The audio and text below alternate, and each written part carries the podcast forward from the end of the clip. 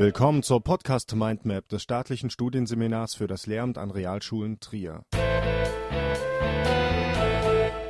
Mit dem Thema Förderung der Sozialkompetenz durch kooperatives Lernen. Wenn wir unsere Schülerinnen und Schüler in das Berufsleben entlassen, werden vielfältige Schlüsselkompetenzen, sogenannte Soft Skills, erwartet. Ganz zentral, aber im traditionellen Frontalunterricht häufig vernachlässigt, ist die Sozialkompetenz unserer Schüler. Hinter diesem in der neueren didaktischen Diskussion zum Fahnenwort avancierten Begriff stehen eine Reihe von Teilkompetenzen wie kommunikative Kompetenz, Kooperationsfähigkeit, Teamfähigkeit, Konfliktfähigkeit, Empathie oder Sensibilität. Hierunter fallen zum Beispiel gegenseitige Rücksichtnahme, Perspektivenwechsel, Zuhören oder auch das Bitte und Danke sagen. Diese Fähigkeiten bilden die Grundlage für einen erfolgreichen Lernprozess, da es in der Zusammenarbeit mit anderen Menschen wichtig ist, Situationen angemessen zu erkennen, einzuschätzen sowie darauf aufbauend erfolgreich zu handeln. Das Besondere beim Erwerb dieser Kompetenzen ist, dass sie auf die soziale Interaktion angewiesen sind. Folglich können wir sie nur dann bei unseren Schülerinnen und Schülern fördern und fordern, wenn sie in die Kooperation mit anderen entlassen werden. Erst im Austausch mit anderen treten Konflikte auf, die es zulassen, das eigene Verhalten in dieser Situation zu reflektieren und gezielt daran zu arbeiten. Frontale Unterrichtssituationen oder halbherzig durchgeführte Gruppenarbeiten nach dem Muster Team, toll ein anderer macht's, können diesen Anforderungen nicht nachkommen und tragen eher zum Gegenteil, nämlich zur Förderung einer egoistischen Haltung bei. Eine zentrale Rolle nimmt die Sozialkompetenz beim kooperativen Lernen ein. Sie kann hier sowohl als Ergebnis als auch Voraussetzung dieser Lernform betrachtet werden. Im Folgenden möchten wir daher zunächst einen kurzen Überblick geben, inwiefern soziale Kompetenzen die Voraussetzung für eine ertragreiche Arbeit bilden und wie diese im Unterricht gezielt gefördert werden können. Anschließend werden wir exemplarisch auf ein kooperatives Arrangement eingehen und an ihm zeigen, wie sich dadurch ein Zuwachs an sozial kompetentem Verhalten bewirken lässt. Die Sozialkompetenz als Voraussetzung für erfolgreiches Lernen.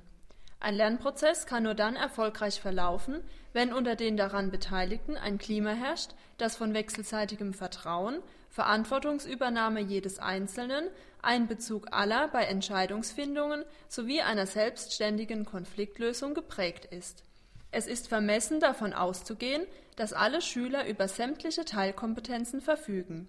Genauso utopisch ist die Vorstellung, ein Erwerb sämtlicher Teilkompetenzen an einem Projekttag oder in einer Unterrichtssequenz vermitteln zu können. Der Erwerb sozialer Kompetenzen ist ein langwieriger Prozess, der ein aktives Handeln seitens der Lernenden voraussetzt. Das kann nur gelingen, wenn mit ihnen gemeinsam Kriterien für ihr eigenes Verhalten bzw. des Partners oder der Gruppenmitglieder erarbeitet und vor diesem Hintergrund klare Ziele formuliert werden. Gehen wir zum Beispiel davon aus, dass ein Lehrer einer sechsten Klasse bemerkt, dass die Gruppenarbeit häufig in einem wilden Durcheinander mündet. Möchte er eine Verhaltensänderung herbeiführen, wird der Verweis auf Regelplakate wie Wir hören uns zu oder Keiner ruft dazwischen keinen Erfolg herbeiführen. Doch wie kann der Lehrer in einer solchen Situation vorgehen? Wir stellen im Folgenden das Sechs-Schritt-Modell von Brüning und Saum vor, mit dessen Hilfe ein gezieltes Training von Teilkompetenzen möglich wird, die eine erfolgreiche Zusammenarbeit garantieren. Der Lehrer muss zunächst ein Sozialziel festlegen, das er in einem bestimmten Zeitraum erreichen möchte. Dazu muss er das Verhalten seiner Schülerinnen und Schüler genau analysieren. Dabei stellt er fest, dass viele Schülerinnen und Schüler viel zu laut miteinander sprechen. Er formuliert also das Ziel, leise miteinander sprechen. Hat er dieses Ziel ausgewählt, ist es unbedingt notwendig, dies den Schülern transparent zu machen, um eine Einsicht zu erreichen. Er muss unbedingt thematisieren, warum das Erreichen dieses Ziels so wichtig ist. Das Ziel, leise sprechen bei der Gruppenarbeit, ist, so trivial es auch klingen mag, eine zentrale Voraussetzung für die Arbeit in kooperativen Lernformen. Nur wenn es ruhig ist, können sich alle ausreichend konzentrieren. In einem dritten Schritt müssen Indikatoren bestimmt werden, an denen die Schüler erkennen, dass die Fähigkeit gelungen umgesetzt ist. Häufig haben sie kein genaues Bild davon, welches Verhalten sich hinter einer Kompetenz verbirgt. In unserem Fall ist es daher wichtig, eine möglichst genaue Vorstellung von leise Sprechen zu vermitteln. Dies kann nur gemeinsam im Gespräch mit den Betroffenen geschehen. Die Schülerinnen und Schüler müssen selbst beschreiben, was sie tun und sagen können, um diese Kompetenz umzusetzen. Eine sinnvolle Strukturierung kann der Lehrer vornehmen, indem er die Antworten in eine Tabelle einträgt, deren Spalten aus wie verhalte ich mich beim Sprechen und was tue ich besteht. Mögliche Ansätze könnten zum Beispiel das Achten auf die 50 cm Lautstärke oder die Bemühung um Blickkontakt sein. Um das erwünschte Verhalten umsetzen zu können, müssen die Schülerinnen und Schüler ein Bild davon haben. Dies ist leicht und schnell zu erreichen, indem das gewünschte Verhalten demonstriert wird.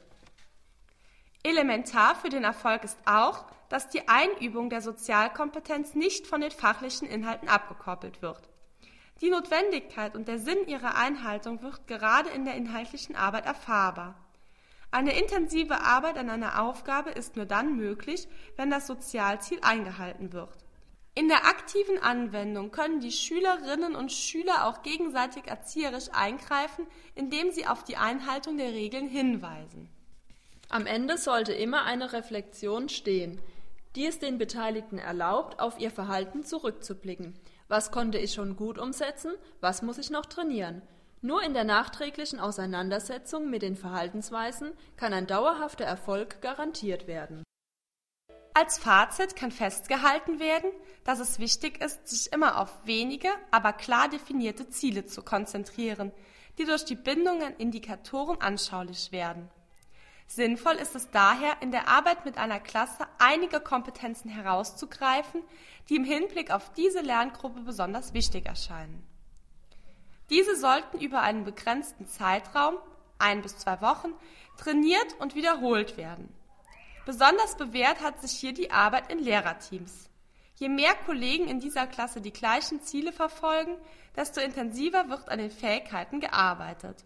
Die Zusammenarbeit mit Kollegen bietet die Möglichkeit der gemeinsamen Reflexion von Vorgehensweisen und trägt damit langfristig zu einer nachhaltigen Verbesserung der Unterrichtsqualität bei. Die Förderung der Sozialkompetenz in kooperativen Arrangements. Wie die Sozialkompetenz implizit in verschiedenen kooperativen Arrangements gefördert wird, möchten wir exemplarisch am Lerntempo-Duett aufzeigen. Bei diesem Verfahren lösen die Schülerinnen und Schüler zunächst arbeitsteilig eine Aufgabe in Einzelarbeit, die so aufbereitet werden muss, dass die zentralen Inhalte an den Partner vermittelt werden können. Wenn Sie diese gelöst haben, finden Sie sich mit einem Mitschüler zusammen, der eine andere Aufgabe gelöst hat. Die Partnerbildung wird hier nach dem Tempo der Lernenden bestimmt. Hier sind die Schülerinnen und Schüler gezwungen, mit dem zu arbeiten, der gerade ebenfalls seine Aufgabe beendet hat. Positiv im Hinblick auf die Förderung der Sozialkompetenz ist zum einen, dass diese Art der Partnerfindung auf die Schülerinnen und Schüler zumeist sehr positiv wirkt. Indem sie einen Partner mit dem gleichen Lerntempo an die Seite gestellt bekommen, werden Frust durch zu langes Warten oder durch zu hohen Zeitdruck vermieden.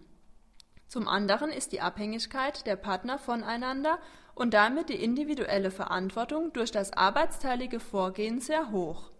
Das Ziel der Jugendlichen muss es sein, sich so auf den Partner einzulassen, dass dieser die zentralen Inhalte erfassen kann.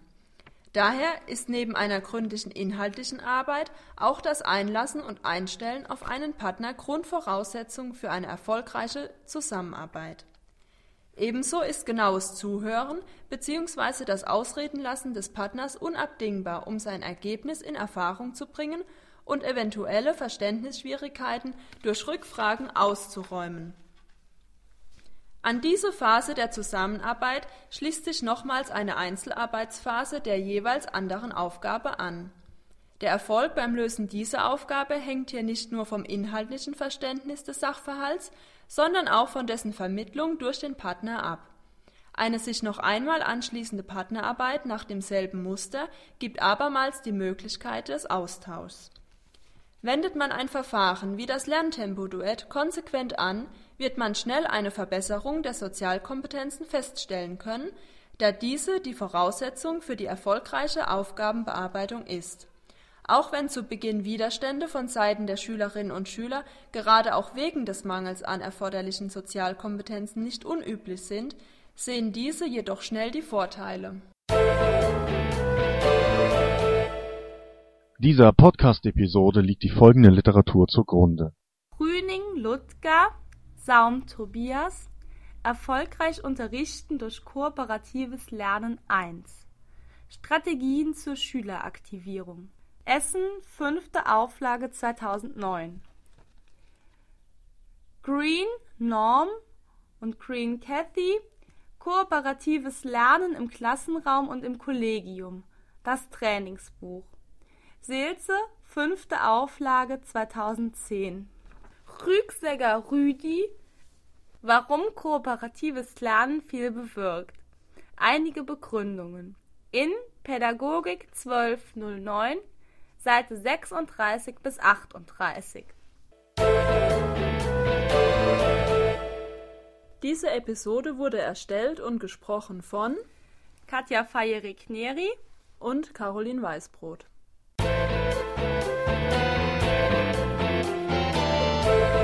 Das war eine Folge der Podcast Mindmap Schule des staatlichen Studienseminars für das Lehramt an Realschulen plus Trier.